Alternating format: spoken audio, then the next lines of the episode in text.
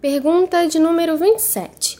Como a caça aos pinípedes na Antártica e Oceano Austral afetaram suas populações? Os pinípedes são um grupo de mamíferos marinhos que compreendem as focas, lobos, leões e elefantes marinhos, além da morsa, mas esta habita apenas o Ártico foram os primeiros animais a serem caçados comercialmente nas regiões subantártica e antártica, até os níveis de quase extinção. E, em algumas ilhas, foram extintos. E como essa história começou? O primeiro navio, em 1786, caçando nas Ilhas Malvinas, Falklands, retornou ao porto de Boston, nos Estados Unidos, com uma carga de 13 mil peles de lobos marinhos. Em 1790, outro navio, também caçando em águas subantárticas, retornou a Londres com uma carga de quase de 140 toneladas de óleo provido de pinípedes. Com essa fama, entre 1793 e 1799, já havia 60 navios engajados na caça ao lobo marinho antártico e ao elefante marinho do sul, no Oceano Austral, na época conhecido como Oceano Austral. A ilha Geórgia do Sul, principalmente habitadas por ingleses e noruegueses, tornou-se o centro da indústria de caça a esses animais.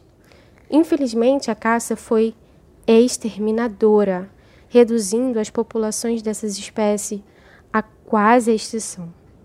Os caçadores fizeram tão bem o seu trabalho que no início de 1802 já haviam contabilizado 1 milhão e 200 mil lobos marinhos caçados desde quando eles já se estabeleceram nessas ilhas, sobrando pouquíssimos animais.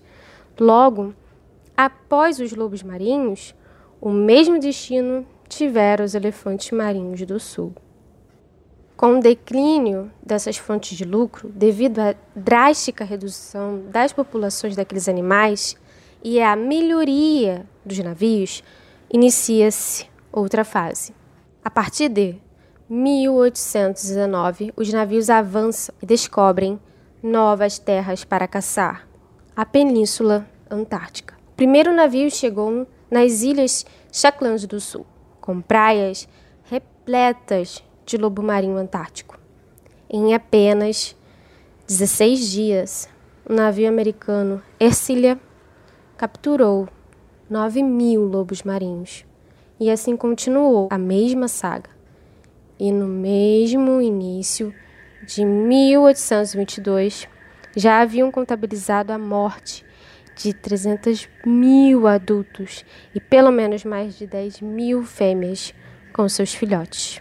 Nessa era, elefantes marinhos, mesmo com populações menores que os lobos marinhos, também foram caçados até quase a extinção, principalmente na Ilha Elefante.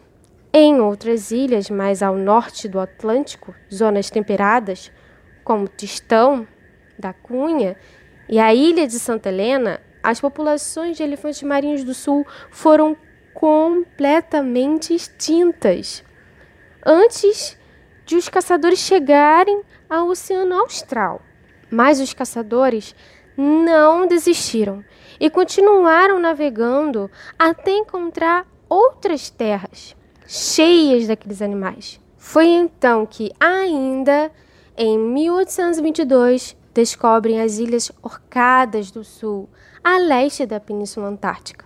O primeiro navio que conseguiu chegar perto da ilha matou cerca de 4.400 lobos marinhos em uma única viagem. E assim continuaram, também até exterminarem comercialmente os animais da Orcadas do Sul. A terceira grande fase de lucros com a caça aos lobos e elefantes marinhos na Antártica aconteceu em 1870 e meados de 1910. Contudo, nos últimos dez anos, já havia começado um forte declínio do número de navios dedicados a essa caça, devido ao baixíssimo número de animais encontrados. O último registro de caça do lobo marinho antártico foi de 800 animais no ano de 1927, na ilha subantártica de Balvet. A caça ao elefante marinho do sul somente cessou completamente em 1964. E nos dias de hoje? Atualmente, mais de 50 anos sem caça, o elefante marinho do sul possui a maioria de suas populações praticamente recuperadas, sendo a maior delas na ilha Geórgia do Sul. Entretanto, três regiões vêm demonstrando uma queda nas populações, desde as últimas três gerações dessa espécie, e os motivos ainda não são conhecidos. Também, a maioria das populações de lobo marinho antártico está praticamente recuperada. Contudo, como essas espécies sofreram severa exploração, levando muitas populações quase em extinção, mesmo com a sua recuperação, a diversidade genética é baixa, o que os torna mais vulneráveis a doenças e alterações no ambiente. Apesar de não haver mais ameaça de caça, agora esses pinípedes têm de enfrentar outras ameaças. E como você acha que essas espécies podem ser afetadas pelas mudanças climáticas? E a poluição? principalmente os microplásticos.